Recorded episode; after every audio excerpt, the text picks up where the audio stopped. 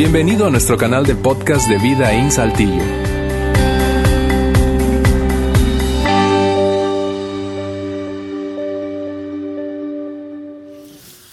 Bien, amigas, amigos, nuevamente gracias por acompañarnos hoy en la segunda parte de esta serie que hemos llamado Hábitos. Es una serie corta, apenas tres domingos, así que estamos exactamente en la mitad. Y si no estuviste aquí la semana pasada, por cualquiera sea la razón, bien porque nunca habías venido, porque no estabas en la ciudad o de alguna forma no pudiste llegar a nuestra reunión ni verlo en nuestra transmisión en vivo, quiero animarte a eh, buscar nuestro canal de podcast. Eso es, eh, lo vas a encontrar en Apple Podcast eh, y estamos, nos encuentras ahí como Vida en Saltillo.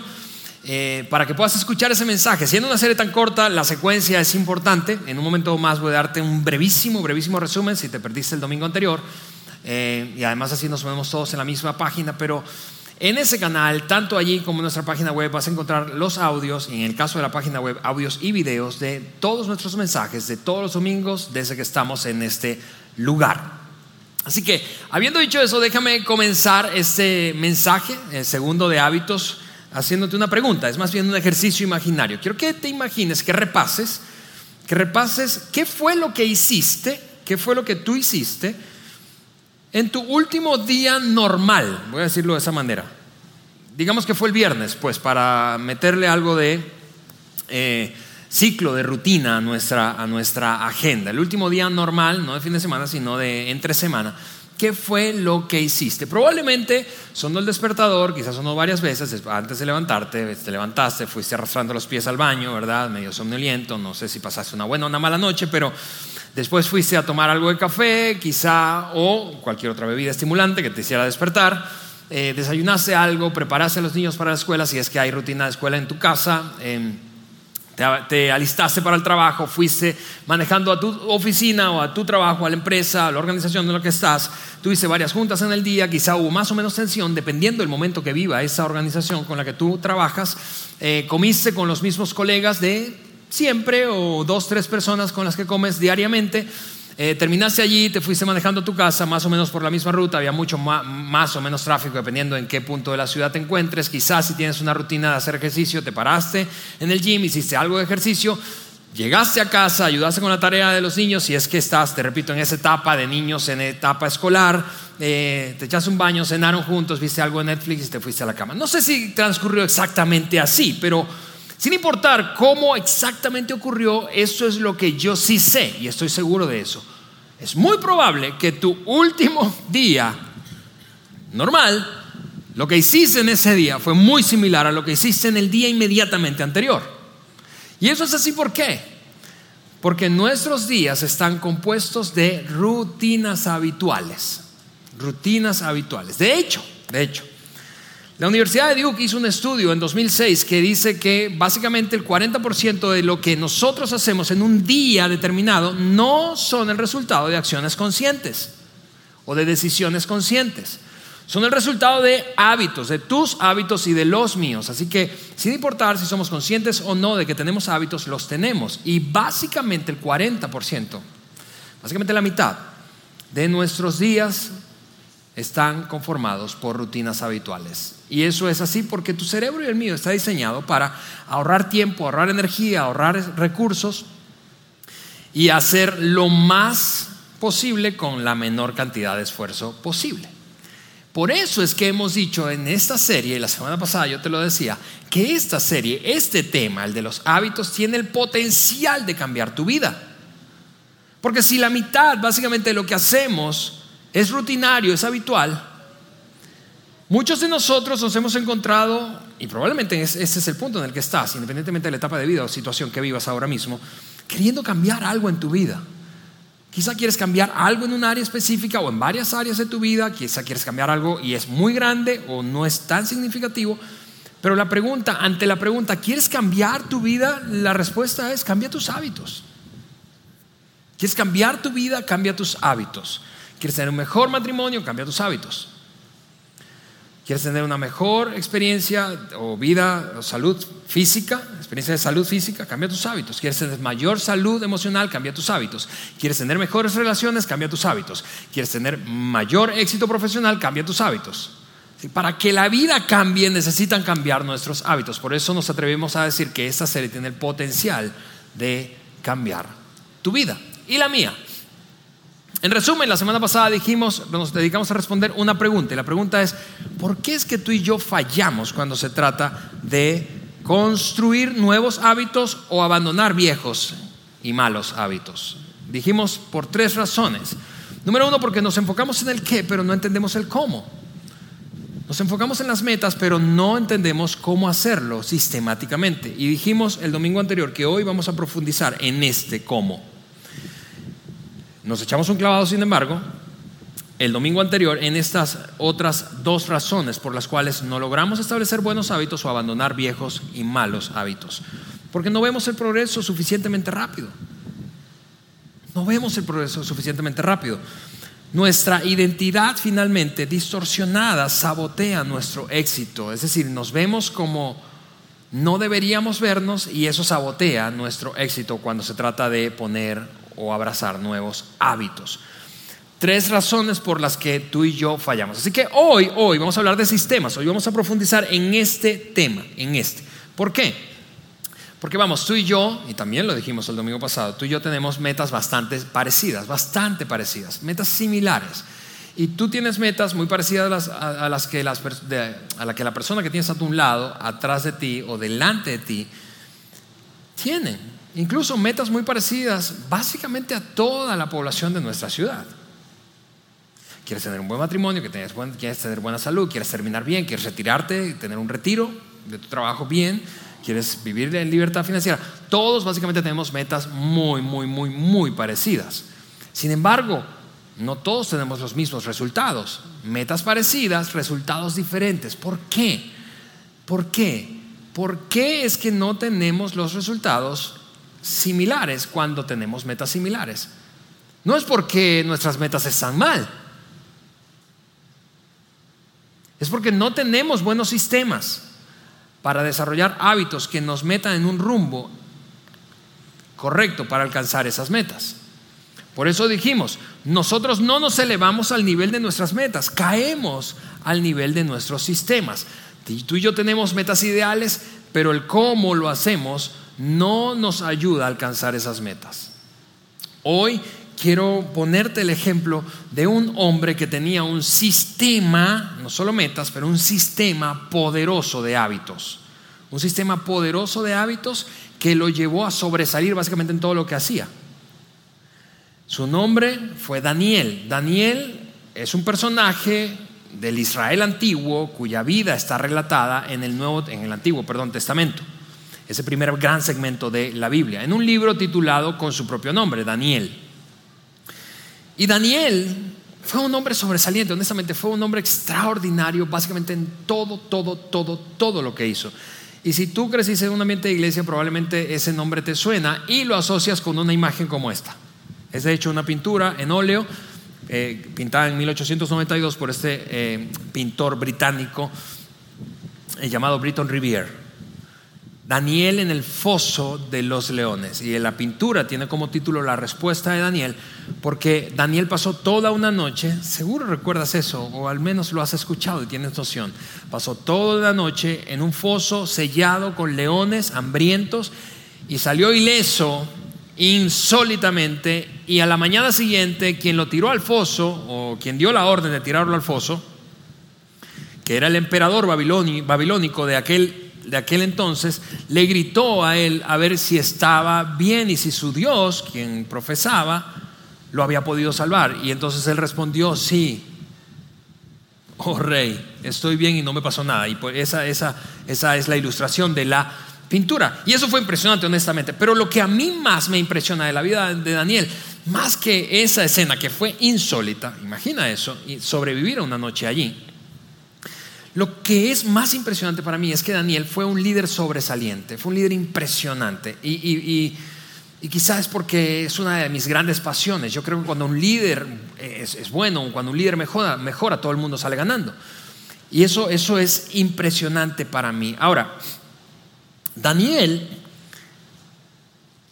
te decía, sobresalió sobre básicamente todos los que estaban en esa jornada y carrera de liderazgo junto a él. Daniel vivió una época en donde Babilonia era el imperio más poderoso del planeta e invadió Israel, su país de origen. Tomó cautivos a algunos de los jóvenes con mayor potencial, desde el punto de vista físico, intelectual, espiritual eh, y cultural, y los metió a un programa intensivo, fue una cosa súper estratégica que hizo eh, el rey de Babilonia, los metió a un programa súper intensivo para adoctrinarlos con su propia cultura y de ahí sacar una cantera de líderes que pudieran ayudarle a gobernar ese imperio creciente. Fue una cosa súper sabia, te, repito, desde mi punto de vista, lo que hizo el rey. Y allí estaba Daniel, cautivo, formado otra vez o reformado con nuevas, eh, eh, una nueva cultura, nuevas herramientas, en fin, siendo un adolescente y empezó a sobresalir, a sobresalir, a sobresalir eh, y eso es lo que dice el relato para mostrarte cómo es que realmente él sobresalió. En el mismo libro, te repito, de Daniel, en el capítulo número 6, dice que Darío, que era el nombre del rey de Babilonia, dividió el reino en 120 provincias. Esa era una distribución geográfica y con una estrategia geopolítica específica, 120 provincias, imagina la magnitud del reino, cada una de ellas bajo un gobernador regional. A su vez, el rey escogió a Daniel y a otros dos como superintendentes para vigilar a los gobernadores y así cuidar lo que era del rey. En otras palabras, 120 líderes, eso ya era una camada muy, muy, muy relevante, no cualquiera podía ser gobernador.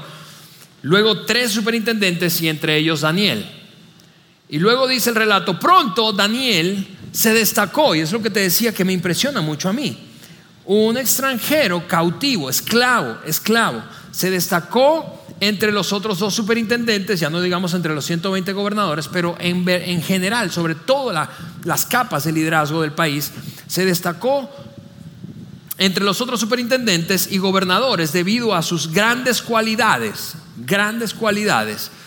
Y el rey pensó en colocarlo a él enfrente de todos los asuntos del gobierno. Es decir, Básicamente se propuso, viendo el desempeño de este muchacho y todo el potencial que tenía, empezó a pensar, yo creo que ahí yo tengo a un potencial primer ministro o secretario de gobierno de toda la nación, de tal manera que eso me aliviaría a mí el trabajo como emperador.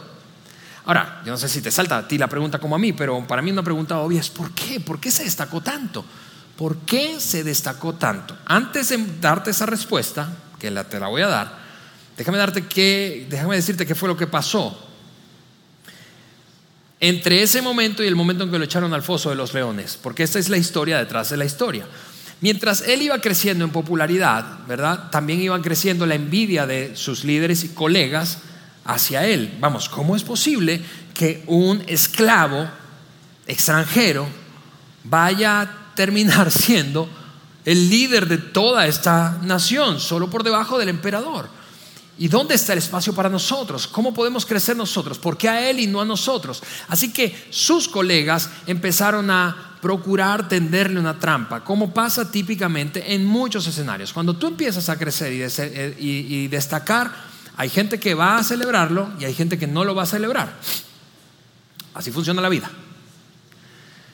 Y mientras eh, estaba Daniel ante ese escrutinio, ¿verdad? Viendo qué cosas, ellos estaban procurando ver qué cosas estaba haciendo mal, qué errores estaba cometiendo, cualquier desliz para exponerlo, especialmente ante, el emperador y por lo tanto desprestigiarlo y finalmente sacarlo del, del medio, no encontraban nada, no encontraban nada, nada, nada, excepto un asunto respecto a su religión. De hecho, esa fue la conclusión a la que llegaron.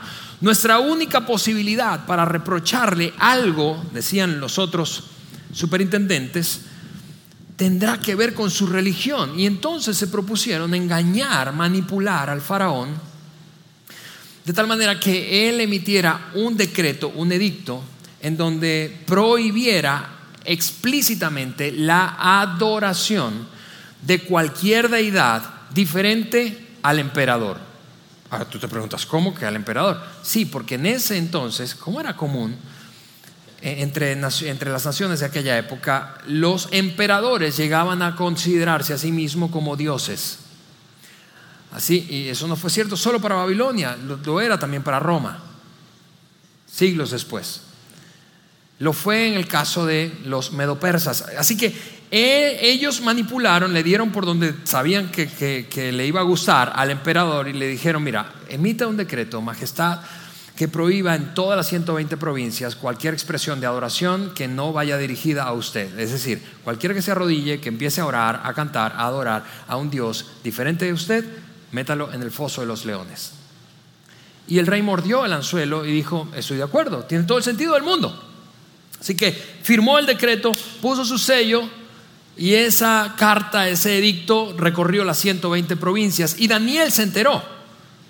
Daniel se enteró, pero aunque se enteró, eso dice el escrito, cuando Daniel lo supo, aunque se enteró, se fue a su hogar y se arrodilló como era de, como de costumbre en su dormitorio en la planta alta con las ventanas abiertas hacia Jerusalén, su ciudad de origen.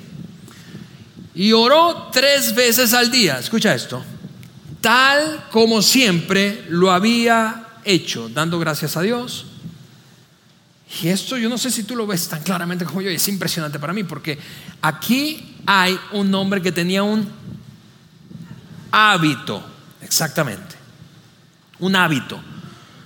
No dice que empezó a orar a partir de que lanzaron el edicto, uy, yo creo que esto va a estar complicado, y empezó a orar.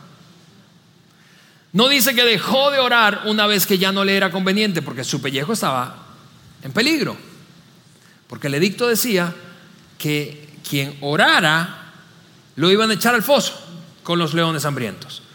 No dejó, no, lo hizo ahora de manera diferente porque, escucha, esto era tan notorio que los colegas se daban cuenta. Ahí estaba en su alcoba o en, su balcón, diariamente lo veían orando tres veces al día.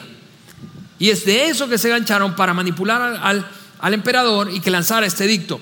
Pero no es que empezó ahora a orar con las puertas cerradas, a puertas cerradas. Así que aquí está la respuesta que te decía. ¿Qué es lo que hizo sobresalir a Daniel? Yo no quiero pecar de, de, simplificar, sobre simplificar ese asunto, pero lo que hizo sobresalir a Daniel es que Daniel era un hombre de hábitos, de hábitos.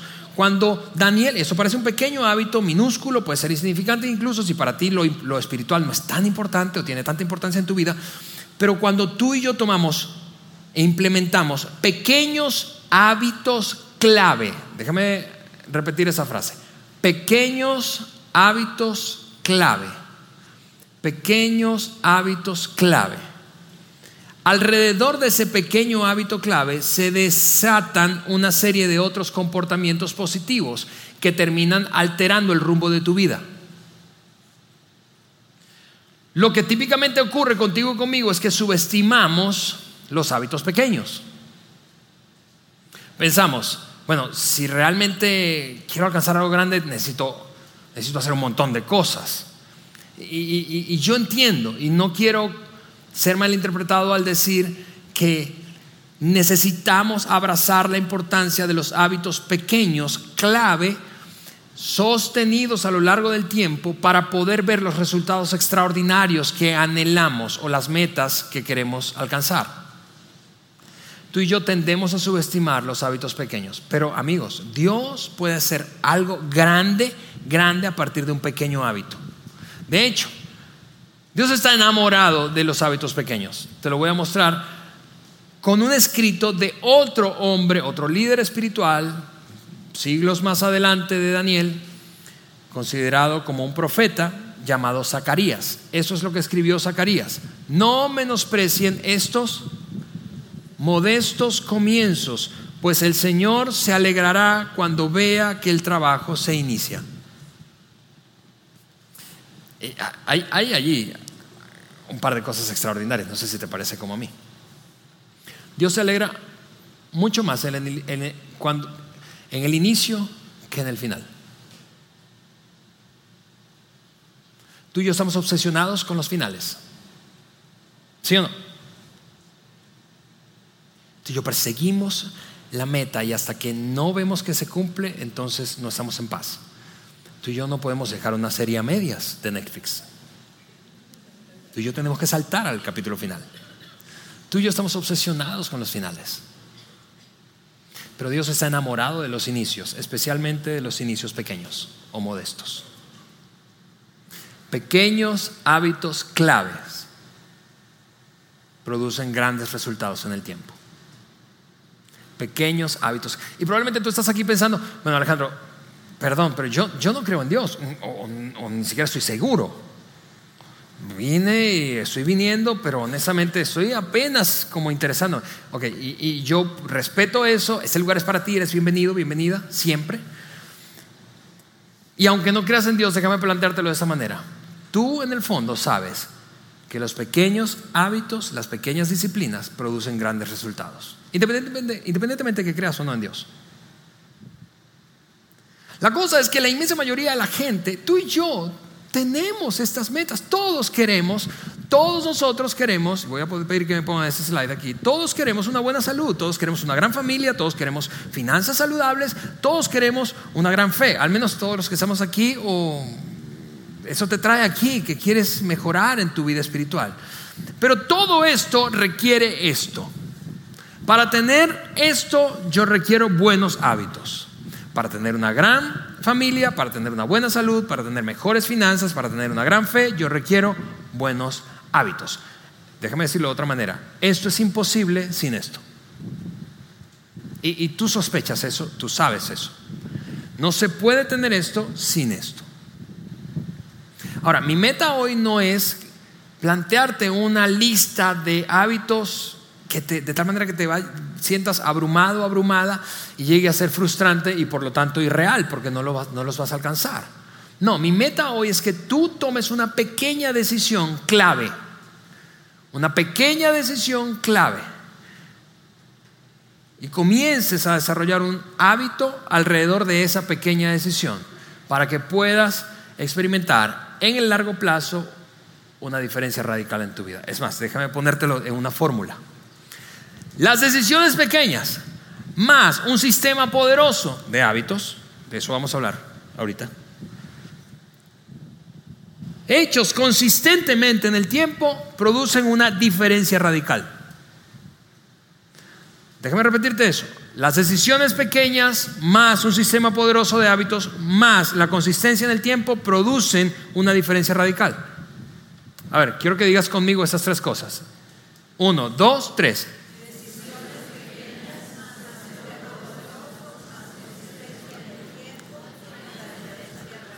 Eso estuvo bueno como para el ensayo, ¿verdad?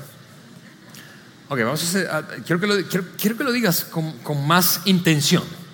¿Sí? Una, dos, tres.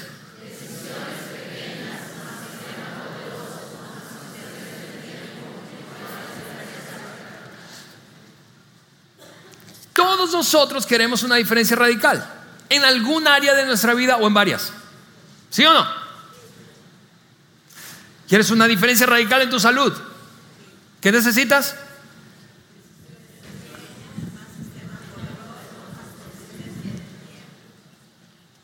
Tú quieres un matrimonio extraordinario de ensueño. ¿Qué necesitas?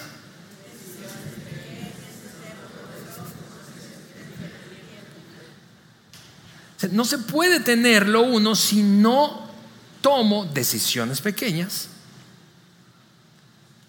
desarrollo un sistema poderoso, lo sostengo en el tiempo de manera consistente. Es así como experimentamos una diferencia radical. Y, mira, eso para mí ha sido un, descubrimiento, una jornada, una aventura desde, honestamente, el final de mis 20. Yo ahora tengo 43 años. Y yo puedo decirte que llevo 13, entre 13 y 15 años introduciendo sistemáticamente decisiones pequeñas a mi vida, aprendiendo a desarrollar un hábito, un sistema de hábitos poderoso y manteniendo eso en el tiempo para poder ver diferencias en cualquier área en la que yo me propongo metas. En mi adolescencia y mis 20, tempranos 20, hasta el final de mis 20, yo era un desastre. Empezaba un montón de cosas y no terminaba. Ha sido una aventura y hoy, hoy yo puedo decirte algunos hábitos que tengo establecidos en mi vida y que siguen haciendo una gran diferencia. Por ejemplo, si yo pienso en mi matrimonio, yo tengo ahora 15 años de casado, pero básicamente desde que, desde que teníamos unos dos o tres años de casados, nos propusimos, Eliana y yo, tener una cita semanal romántica. No importa lo que pasara, no importa si había dinero o no había dinero. Si había dinero, pues íbamos a un lugar donde, donde podíamos gastar el dinero. Si no había dinero, dábamos una vuelta por el parque. Todavía en algunas ocasiones doy vueltas por el parque. Pero todas las semanas, todas las semanas, una cita romántica con mi esposa. Yo quiero tener un gran matrimonio, pero eso no va a ocurrir si yo no dedico tiempo exclusivo, intencional, para cultivar mi relación matrimonial. Hace poco nos dimos cuenta que en esa cita estábamos intentando hablar de, demasiadas cosas. Al principio tú sabes, si no tienes el hábito no sabes de qué hablar. Y terminas hablando de la chamba y de los niños. Ok, ese tiempo quedó atrás en nuestra vida. Pero nos dimos cuenta que estamos hablando de un montón de cosas. Y entonces decidimos, ok, ya tenemos esto, es un hábito, es un hábito. Todos los jueves, de todas las semanas, de todos los meses, de todos los años, yo tengo una cita con mi esposa. Alejandro, pero nunca fallas. Algunas veces. Pero la inmensa mayoría yo tengo esa cita. Es excepcional el momento en que no lo hago. Nos dimos cuenta, te decía, que estábamos intentando hablar de demasiadas cosas, así que pensamos, vamos a tener otro espacio a solas para hablar, lo llamamos a esto cita de negocios. Vamos a hablar de calendario, de cuáles son las tareas que tienes. La próxima semana en qué cosas andas, en qué cosas ando yo, con qué necesitas ayuda, con qué necesito yo, con qué no vas a poder contar conmigo, cómo estamos financieramente. Es una, muchas veces esa, esa cita que tenemos en negocios es tensionante. Hablamos muchas veces de lana, ¿verdad? A mí es el único que me tensiona eso, ustedes no, porque tienen abundancia. Eh, pero esos dos espacios son un hábito en nuestro matrimonio hábito. Todos los años tomamos un par de fines de semana, al menos, digo dos, dos días o tres, uno del primer semestre y uno del segundo semestre para escaparnos sin niños. Es un hábito, es un hábito. Y eso es mi vida matrimonial, sagrada. Yo voy a pasar, voy a echar una escapada con mi esposa y mis hijos. En ese fin de semana yo quiero decirte, no me importa. Mi esposa es lo más importante y mi matrimonio es lo más importante. Una vez por año nos vamos de vacaciones, así sea para la casa de nuestros eh, eh, familiares en otra ciudad. Vamos a, y eso tiene que ver con hábitos familiares. Todos los sábados, mira, yo, yo, yo tengo este oficio pastoral, tú sabes, y, probablemente sospechas. Yo recibo un montón de llamadas, peticiones de gente orando para que vaya, que venga. Ok, los sábados, yo quiero que sepas eso, yo no atiendo el teléfono, se caerá el mundo. Y mi equipo sabe, no voy a atenderle a nadie. Mi mejor amigo de infancia, ayer sábado me estuvo llamando como 15 veces, pero yo no le atiendo el teléfono. Es mi vecino, así que como quería encontrarme, se fue para mi casa caminando. ¿Por qué? Porque el sábado, mis hijos saben, ustedes no duermen en casa de nadie los viernes, porque el sábado es día familiar. Porque el domingo yo tengo que chambear. Pensando en mi fe, un hábito que tomamos, yo, incorporé hace 24 años es que todos los domingos yo voy a la iglesia, en, cualquier lugar donde yo esté. Ahora vivo en esta ciudad desde hace 10 años y hace 10 años yo tomé la decisión de venir a esta iglesia. Yo no vengo a esta iglesia porque soy el pastor de la iglesia, yo soy el pastor de la iglesia desde hace 5 años, pero los 5 años previos a esos yo vine todos los domingos, de todas las semanas, de todos los meses, de cada uno de esos 5 años a mi iglesia. Yo nunca he tenido la conversación un domingo por la mañana, ah, ¿será que voy para la iglesia o no voy para la iglesia? Hoy hay un partido que no me quiero perder. No, yo no tengo esa conversación. Mi esposa y yo no discutimos con nuestros hijos respecto a si vamos o no vamos a la iglesia. Eso no es, porque es un hábito. ¿Por qué? Porque entendemos, queremos una vida espiritual saludable y la iglesia forma parte de esa experiencia. Si no voy a la iglesia, no la voy a tener. Otra cosa que decidimos hacer y yo decidí hace 24 años y luego hace 15 años cuando Elian y yo nos casamos, decidimos dar el 10% de nuestro ingreso a nuestra iglesia local. Yo lo doy en esa iglesia y en Venezuela lo daba la iglesia donde asistía. ¿Por qué? Porque eso me recuerda, Dios mío, todo lo que tengo proviene de ti. Yo soy, debo ser una persona agradecida. Y si yo no soy capaz de desprenderme de una parte de todo lo que tú me das, yo realmente no soy tan agradecido como digo. Yo, yo. Damos otro porcentaje de nuestras finanzas a otras personas o causas, no a, esta iglesia. ¿Por qué? Porque eso me recuerda, la vida no se trata de mí. Otros tienen necesidades, otros tienen sueños, otros tienen problemas. No solo son mis sueños, problemas y metas, otros también los tienen. Son pequeñas decisiones que hemos tomado a lo largo del tiempo. en cuanto a mi salud, Eliana y yo, mira eso, yo tengo 43 años, se decía, yo no hago ejercicios hoy porque quiero ser un atleta de alta competencia. Pero yo sistemáticamente, cuatro o cinco días a la semana, yo hago 40 o 50 minutos de ejercicio físico. ¿Por qué? No porque quiero ser un atleta, no, es por mi salud, porque si yo no hago ejercicio, si yo no me activo físicamente, entonces yo estoy diciéndole a mi familia, yo no soy suficientemente responsable como para hacerme cargo de mi propio cuerpo y salud. Por lo tanto, ay, cuídenme cuando me ponga viejo, ¿no? Y me enferme. Cuídenme ustedes, porque yo no me puedo cuidar. Son pequeñas decisiones, pero, pero mira, no, no, no empecé yendo cinco veces por semana. Empecé haciendo muy pocas cosas. De hecho, una recomendación que le hago a la gente que no tiene el hábito de, ejercitarse físicamente, por ejemplo, hablando de hombres, es haz 10 lagartijas. Y tú dices, no puedo hacer 10, haz 5. No puedo hacer 5, haz 3. No, haz una. No, no puedo ni siquiera, ponte los tenis. Pero por, por, qué? Porque mientras más viejo me pongo he descubierto algo, que seguramente tú también. El suelo queda más lejos. ¡Ah! Mm. uno empieza a pujar cuando se agacha, ¿verdad? Ok, es acceso para ponerte los tenis. Es, es, pequeñas decisiones, sistema poderoso, consistencia en el tiempo, producen la diferencia radical con la que tú sueñas. Sistema poderoso, decisiones pequeñas, consistencia en el tiempo. Quizá tú estás pensando, Alejandro, porque tú eres muy disciplinado. Yo escucho eso y yo no, soy eso. Y te repito, batallé hasta casi mis treintas con terminar lo que empezaba. Pero entendí, yo no necesito grandes decisiones, necesito pequeñas decisiones. Y lo que sí necesito es un sistema poderoso para poder hacer esto en el tiempo, sostenidamente. Y entonces ver la diferencia que quiero ver. Regresa conmigo a Daniel. Daniel tenía un hábito, un pequeño hábito, pero poderoso pequeño, pero poderoso. Oraba todos los días. Así que yo, me imagino a Daniel así. Yo me echo los tacos y salgo a orar. A la, ventana de mi alcoba. Hago lo que tengo que hacer, me siento a comer. Después de comer, yo salgo a orar. Hago lo que tengo que hacer el resto del día, me siento a cenar. Después de cenar, yo salgo a orar. No importa si llueve, si hay sol, si hay calor, no importa si me están persiguiendo, si, no, si me ven, si no me ven. No, importa si tengo ganas, si no tengo ganas. Yo todos los días, después de comer, salgo a orar. Un pequeño hábito, pero poderoso. Y, mira, es, es, que no puedo sobreenfatizar el poder que tienen las pequeñas decisiones con un sistema poderoso hecho a lo largo del tiempo. No te imaginas cuántas veces, por ejemplo, yo he escuchado a familias, matrimonios que han decidido es tomar esta pequeña decisión y hacerla habitual. Vamos a comer juntos tres o cuatro veces por semana a comer. Papá, mamá, hijos en la misma mesa, sin tecnología, sin atender llamadas, sin responder WhatsApp, nada de eso. Tres o cuatro veces, cinco veces sentados en la mesa. Probablemente es la cena, es la comida, la que mejor se acomode. Pero no te imaginas cuántas veces he escuchado esto.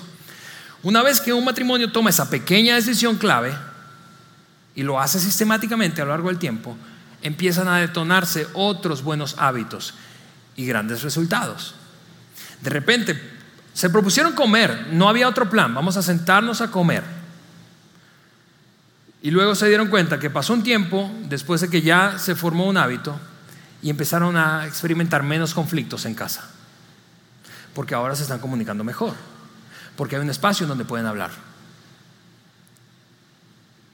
Se dieron cuenta que el rendimiento escolar de los niños empezó a mejorar en la escuela, porque la mayoría de los problemas académicos no tienen que ver con lo académico y cognoscitivo, sino con lo emocional y relacional.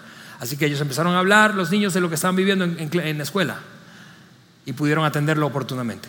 Pero no solo eso, sino que empezaron a, experimentar cómo su matrimonio empezó a mejorar, se comunicaban mejor, ella se quejaba menos, él se sentía más respetado. No solo eso, su vida sexual empezó a mejorar.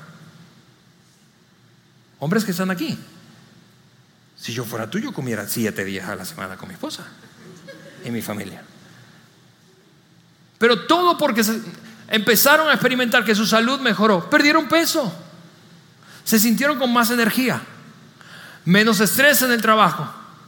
Mayor rendimiento y productividad del trabajo. Y todo porque se sentaron, tomaron una decisión pequeña, sentarse juntos a comer tres o cuatro veces por semana.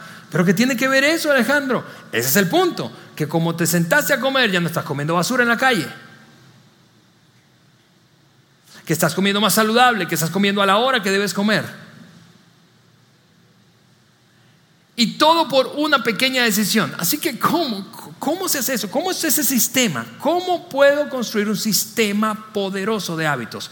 Te lo comparto y con eso terminamos. Número uno, ya te lo he dicho, toma una pequeña decisión, escoge un pequeño hábito clave. Esa es mi meta hoy, que salgas tomando una decisión de cuál hábito, o al menos teniendo la conversación con tu cónyuge, gente cercana a ti, una pequeña decisión.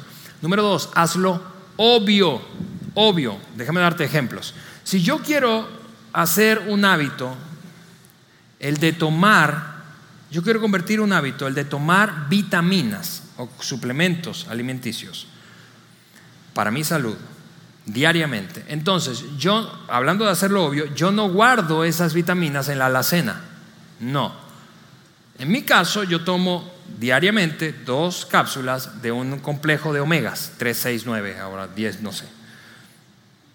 Pero ese bote de cápsulas no está en la alacena, está al lado de la cafetera, porque yo todos los días, como adicto al café, es lo primero que hago en la mañana. Si yo voy, a recoger mi café y ahí están las cápsulas. Obvio, no tengo que buscar por todos lados, ay, que se me olvidó, se me fue la onda. No, no, ahí está. Cuando, cuando enganchas, enganchas un hábito que quieres formar a una cosa que haces rutinariamente, es mucho más probable que ocurra. Si quieres aprender, desarrollar el hábito de leer antes de dormir, no redes sociales, sino un libro, entonces Pon el libro encima de la almohada todos los días antes de irte al trabajo, luego de tender tu cama. Para que cuando llegues, está el libro allí. Yo conozco algunos que dejan el cepillo de dientes en la almohada para poder desarrollar el hábito de cepillarse los dientes antes de dormir. Hazlo obvio.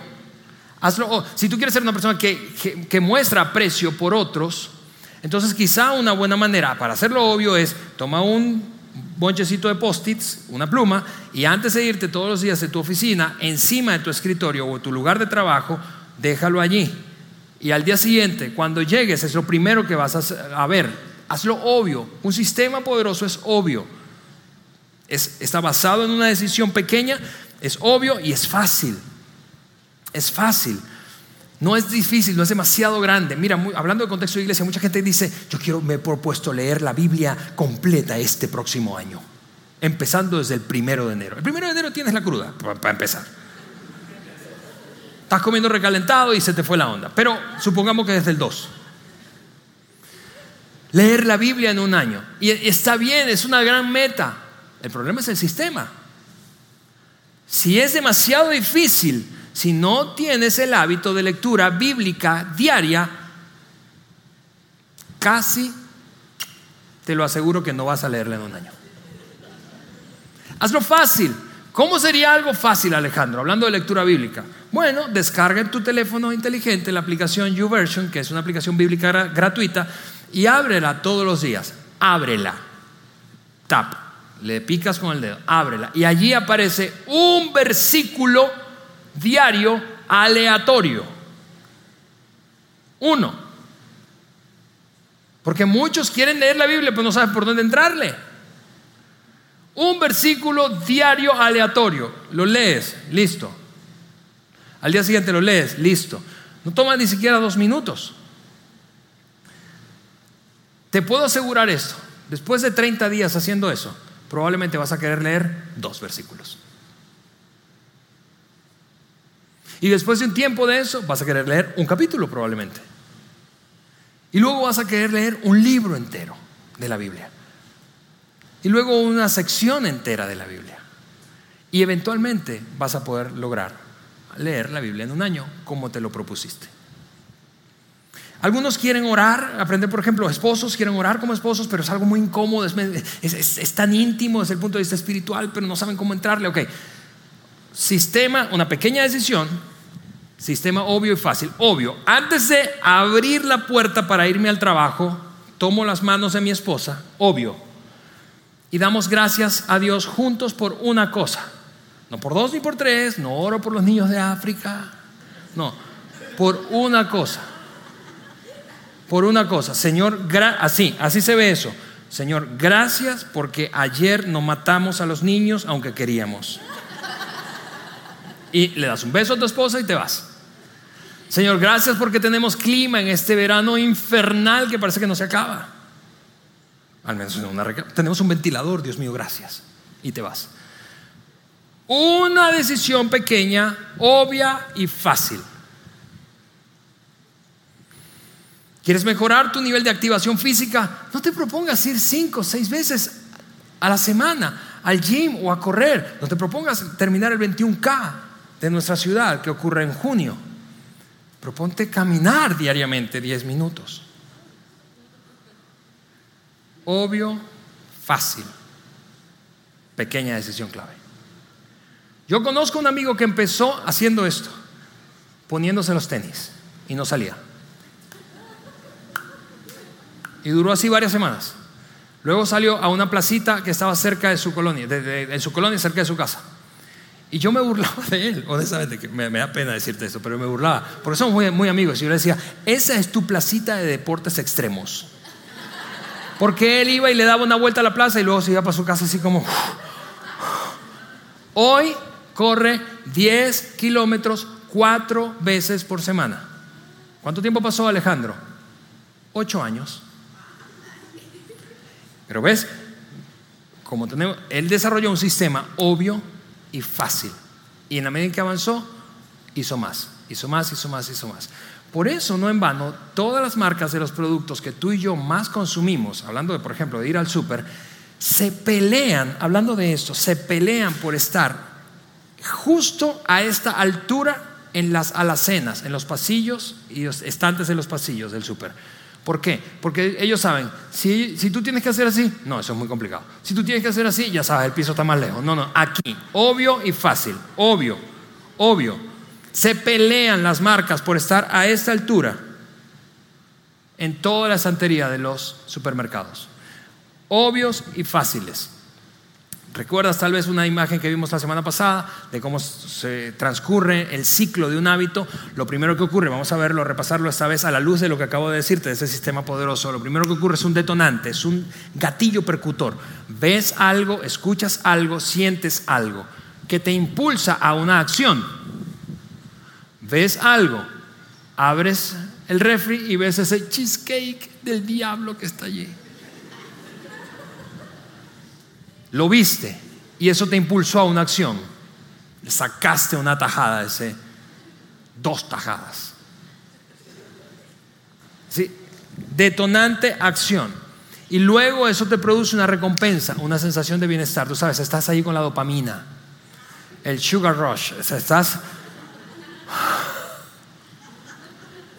Y luego el ciclo comienza nuevamente. Detonante, acción, recompensa. Detonante, acción, recompensa. Peleas con tu esposa y haces algo después. Y luego te sientes de una manera. Para aliviar. Haces algo para aliviar el malestar y te sientes de una manera. Ese algo puede ser positivo o negativo. Y esa es la cosa. Así funcionan todos los hábitos, buenos y malos. A la luz del sistema poderoso, ¿qué es lo que estoy planteándoles? Es lo que hacía Daniel me echo los tacos y después, después de comer, oro. Haz que el detonante para la formación de nuevos hábitos positivos sea demasiado obvio y la acción sea fácil. Haz que sea demasiado obvio. No ponga las vitaminas, te repito, en la alacena, ponla al lado de la cafetera. De la cafetera. Déjame ponértelo en una frase. Haré, eso se ve más o menos así, haré llena ese espacio con tu hábito. Después de que Daniel habría dicho, te repito,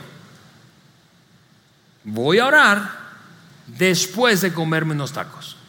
Cada vez que me como unos tacos, salgo a orar. Es obvio, es fácil, no es demasiado rebuscado. ¿Cómo se ve el tuyo? ¿Cómo se ve tu sistema? Está pasada una pequeña decisión, obvia y fácil. Así se ven mis días. Porque este es el, poder de esta frase es que estás enganchando la formación de un hábito con algo que ya ocurre rutinariamente. Cada mañana cuando suena mi despertador, mira esto, suena el despertador. Cuando suena el despertador, me levanto, voy al baño. Después de que voy al baño, después de que voy al baño, haré café. No me cepillo los dientes antes de tomar café porque no me gusta la mezcla, el sabor del café con la pasta de dientes. Después de que tomo, me sirvo el café, perdón, me voy a orar y a pasar tiempo a solas con Dios leyendo la Biblia en el mismo sofá, en el mismo rincón, a la misma hora, todos los días, 5.50 de la mañana. Después de que termino de orar, eso es lo que hago. Hago un licuado de avena con frutas, sin azúcar. Me sirvo un vaso a Liana y me sirvo un vaso a mí. Después de que sirvo la avena, voy a despertar a los niños y animarlos para meterlos en la rutina de la preparación para ir a la escuela. Después que ya están metidos en la rutina, eso es lo que hago. Preparo mis cosas para ir al gimnasio y la ropa para venirme a la oficina. Después de que ellos terminan de desayunar, nos vamos, eso es lo que hago, los subo al carro y nos vamos a la escuela. Después, escucha eso, después de que llego a un semáforo, el mismo semáforo todos los días de lunes a viernes, Después de que veo que el semáforo se pone en verde, les digo lo mismo a mis hijos. Una declaración que tenemos Eliana y yo para nuestros hijos, para que recuerden para qué existen y para qué existe nuestra familia. Después de que los dejo en la escuela, eso es lo que hago. Me voy al gimnasio. Con excepción de los lunes, que entro más temprano a mi trabajo, a este trabajo. Después de que en el gimnasio veo un reloj rojo como aquel, con números rojos como aquel, que dice 8.40 de la mañana, después de que marcan las 8.40, me voy a dar una ducha y me arreglo para la oficina. ¿Ves? Es, es obvio, es fácil, es una pequeña decisión. Un sistema poderoso es obvio, es fácil y está basado en una pequeña decisión. Por eso cuando yo escucho a una persona que dice, yo tengo problemas de metas, yo le digo, no, internamente yo pienso, no, tú no tienes problemas de metas, tú tienes problemas de sistemas. Tú quieres las mismas cosas que yo, que otra persona, pero no, tu sistema no te está ayudando. Termino diciéndote esto. Seguidores de Jesús. Porque la semana pasada yo te decía que nuestra identidad distorsionada sabotea nuestras metas. Y por eso no conformamos buenos hábitos. ¿Quién quiere Dios que seas tú? Hablando de identidad. ¿Quién quiere Dios que seas tú? Y quizá tú estás pensando, bueno, yo no creo en Dios, Alejandro. ¿En quién te quieres convertir? ¿Quién quieres ser? ¿Quién quieres ser? ¿Por qué? Porque actuamos de acuerdo a lo que creemos que somos. Si yo creo que soy un buen esposo, me comporto como buen esposo. Si creo que soy un mal esposo, me comporto como mal esposo. Si creo que soy un gran profesional, me comporto como un gran profesional. Si creo que soy un mal profesional o medio medio, me comporto de esa manera. La identidad es algo poderoso. Así que en base a lo que Dios quiere que tú y yo seamos, ¿qué hábitos necesitas iniciar? Uno, pequeño, obvio y fácil. Un hábito pequeño, obvio y fácil, como el de Daniel. Uno, pequeño, obvio y fácil. Termino diciéndote esto. Te desafío a comenzar ya. No el mes que viene, no mañana, hoy. Hoy. Porque la vida se pasa demasiado rápido. Y lo que tú deseas alcanzar, muy probablemente lleva tiempo. Y si tú eres un seguidor de Jesús, una seguidora de Jesús, eso es lo que quiero decirte. No vas a alcanzar lo que sueñas orando. Y, y, no me malinterpretes, yo oro diariamente. Yo creo en la oración, en el poder de la oración. Pero para tener la vida que deseas, tú y yo, para tener la vida que deseamos, tú y yo necesitamos tener buenos hábitos. Buenos hábitos pequeños, obvios y fáciles. ¿Cómo sabes eso, Alejandro? Porque Jesús dijo, cristianos, seguidores de Jesús, Jesús dijo, si tú eres fiel en lo poco, yo te pondré en lo pequeñas decisiones, obvias y fáciles. Oramos juntos. Señor, te damos muchísimas gracias por tu bondad, gracias por porque, Señor, ese tema realmente estamos convencidos de que tiene el potencial de transformar nuestras vidas. Oro para que cada uno de nosotros siga incorporando pequeños hábitos, pequeñas decisiones clave, que sean obvias y fáciles y que implementadas a lo largo del tiempo produzcan el cambio que tanto soñamos. En el nombre de Jesús. Amén. Amigos, antes de irnos, solo les quiero decir, te decía en, el segmento previo al mensaje que iba a terminar diciéndoles, tenemos un ambiente para quienes están comenzando a asistir a nuestra iglesia, que tienen preguntas, dudas acerca de Dios, la fe, el cristianismo u otros asuntos espirituales, o sencillamente quieren preguntar, ¿qué otra cosa hay aquí en Vida In? Muy bien, saliendo del auditorio vas a encontrar a un equipo de personas con unos habladores, unas señales que dicen punto de partida. Ellos están allí para servirte, tienen una pequeña reunión de orientación de que, explicando de qué se trata ese ambiente como un siguiente paso ideal para dar si nunca has ido a punto de partida. Que tengan un feliz, feliz, feliz domingo y una gran semana. Bye bye. Gracias por haber escuchado este podcast de Vida en Saltillo.